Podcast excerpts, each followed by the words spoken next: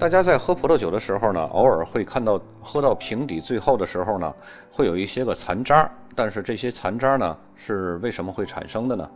这就牵扯到葡萄酒酿制以后装瓶之前的一项工艺——澄清。什么是葡萄酒澄清呢？葡萄酒澄清是通过向葡萄酒中添加特定的澄清剂，净化和稳定葡萄酒的酒液的过程。听起来呢，这个有点令人困惑啊！咱们来刨根问底儿，给大家解释清楚。葡萄酒在酒厂或者是酒窖完成发酵和熟成之后，在装瓶之前呢，很多葡萄酒生产商都会用某种物质或者是澄清剂对它呢进行进一步的处理，用于去除造成葡萄酒混浊的这些个物质。这些澄清剂呢，包括蛋清、鱼胶、酪蛋白、膨润土，也叫斑托土啊。选取这些个东西呢，再把这个酒中多余的物质移除以后，这些澄清剂呢，最后也会被去掉。那么为什么要对葡萄酒进行澄清呢？对于年轻易饮的便宜的葡萄酒来说，澄清可以让葡萄酒快速得到净化，保持葡萄酒液的稳定性，这样呢，它就可以很快装瓶。因此呢，适合趁年轻时候饮用的葡萄酒，在装瓶前一般都会进行澄清。但是那些需要陈年发展出更多复杂性和特点的优质葡萄酒呢，则通常不会经过澄清的过程，或者是减少澄清的过程。这就是因为澄清在将酒液多余的杂质物质移除的同时呢，也会将增加酒中复杂性的一些香气和风味一起带走。因为这些个东西呢，往往是附着在分类物质上的，在移除分类物质的同时呢，也会将香气和风味一起移除掉了。不经过澄清的葡萄酒呢，有时会在酒标上标注 unfiltered，表示未经澄清或者是过滤，而且呢，它们会在陈年后在酒瓶中产生沉淀，倒入杯中呢，跟经过澄清的葡萄酒相比呢，也没有那么清澈透亮。对于未经澄清的葡萄酒呢，酒标上呢，除了会标注 unfiltered，还会标注 vegetarian 或者是 vegan。它们分别表示是素食的，或者是绝对素食的。当然，这个和英文翻译的解释内容是有所差别的啊。呃，这个 vegan 呢，是凡是跟活动物相关的东西都不吃，奶制品、蛋类、鱼肉。但是这个 vegetarian 呢，是不吃肉，但是可以吃奶制品、蛋类和鱼类。但是标注在酒标上呢，就会有另外的内容解释了。如果酒标上标有 vegetarian，说明这款酒呢在生产过程中未使用鱼胶进行澄清；但是如果要是标注上 vegan，则表明这款酒呢没有使用过任何动物蛋白质进行澄清。主要的澄清方法呢一共有三个：沉淀、过滤和下胶。咱们先来说一下沉淀法。沉淀法的原理呢，就是让葡萄酒中的悬浮颗粒在重力的作用下沉淀到酒液的底部。等到悬浮颗粒沉淀到底部以后呢，可以将酒液轻缓地移动到另外一个容器中，仅留下沉淀物。但是由于悬浮颗粒受重力作用很弱，这个方法呢，一般会耗时很长一段时间。另外一种方法呢，就是过滤。过滤法是在酒液经过过滤器的时候，采用物理方法去除颗粒物的这种过程。这种方法呢，便于快捷去除酒泥，通常是在装瓶之前进行的，以确保酒液的清澈度。过滤的主要方法呢，有两种方法，一种是深度过滤，一种是表面过滤。深度过滤呢，是用一种透水材料来过滤掉葡萄酒中的固体颗粒。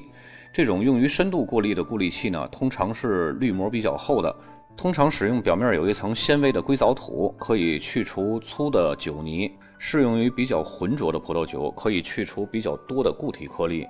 那么表面过滤呢，是用这种很细的筛子，它的细孔大小呢，可以是自行选择的。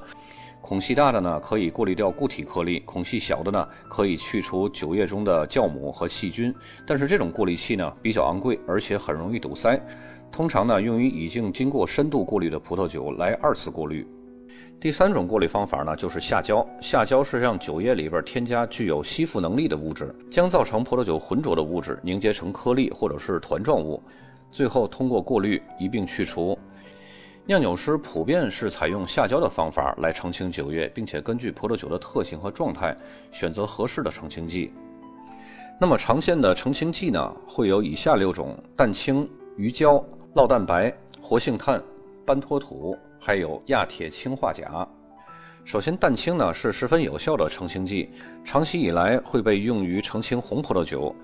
蛋清中含有一种名为白蛋白的蛋白质，这种蛋白质呢可以减少红葡萄酒中单宁的紧涩感，而且呢有助于净化葡萄酒，使葡萄酒的质地更为精细。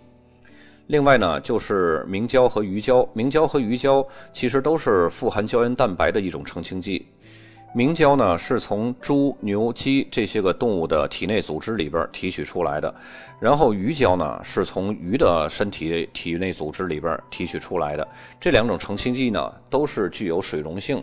常用于澄清白葡萄酒，达到很好的净化效果。但是呢，过多的使用明胶会影响葡萄酒中的果味儿。如果过多的使用鱼胶，则会使葡萄酒散发出那种很令人作呕的鱼腥味儿。因此呢，在使用澄清葡萄酒的同时呢，澄清剂的用量一定要掌握的非常好。第三种澄清剂呢，就是酪蛋白。酪蛋白它是从哺乳动物里边的奶提取出来蛋白质，它的净化效果呢，并不如明胶还有鱼胶那么明显，但是它对葡萄酒的香气和风味的影响最小。酪蛋白呢，主要是用于净化白葡萄酒。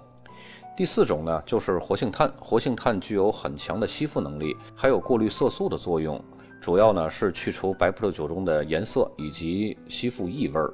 第五种呢，就是斑托土，也叫做膨润土。这种物质呢是由火山灰制成的，这种东西也常用在面膜当中，可以起到吸附的作用。斑托土呢是最常用于澄清葡萄酒的澄清剂了，而且成本是非常低的，尤其是应用于白葡萄酒的澄清，它能够吸附葡萄酒中的杂质，但是呢也会由于吸附能力太强，连同一些分类物质一起澄清了，从而呢会影响葡萄酒中的香气和风味儿。第六种澄清剂呢，就是亚铁氰化钾，它是常用于处理葡萄酒中残留的铜离子或者是铁离子。以上呢就是六种澄清剂。由于葡萄酒化学结构的复杂性呢，不同的澄清剂达到的效果也会有差异，所以在处理不同类型的葡萄酒时呢，应当选择适合的澄清剂，以达到最佳的澄清效果。那么影响葡萄酒澄清的因素呢，主要有三个，第一个就是温度。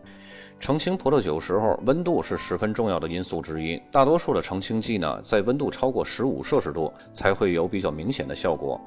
最佳的澄清温度呢，是在二十摄氏度。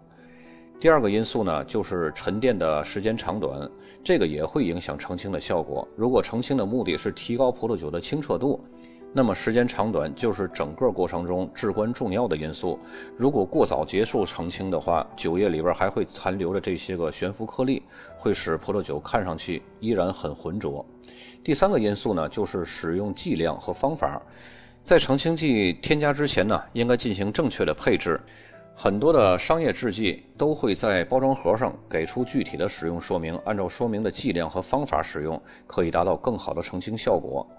因此呢，如果你遇到一款没有经过澄清、看起来很浑浊的葡萄酒，你千万不要认为这款酒是充满了细菌。实际上，这可能意味着这款酒的口感非常复杂，而且层次变化会非常的多种多样，非常值得品尝。而且喝到最后呢，会发现瓶底儿或者是杯底有这种沉淀物。通常呢，白葡萄酒的沉淀物是酒石酸盐形成的白色透明的晶体。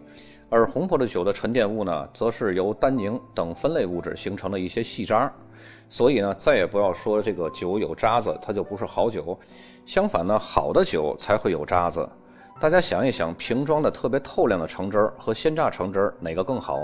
哪个会有果渣？对不对？在本期节目之后呢，我也会将鸡蛋澄清的视频发在这期节目的后面，大家可以看一下。本期节目就到这儿，咱们下期再见。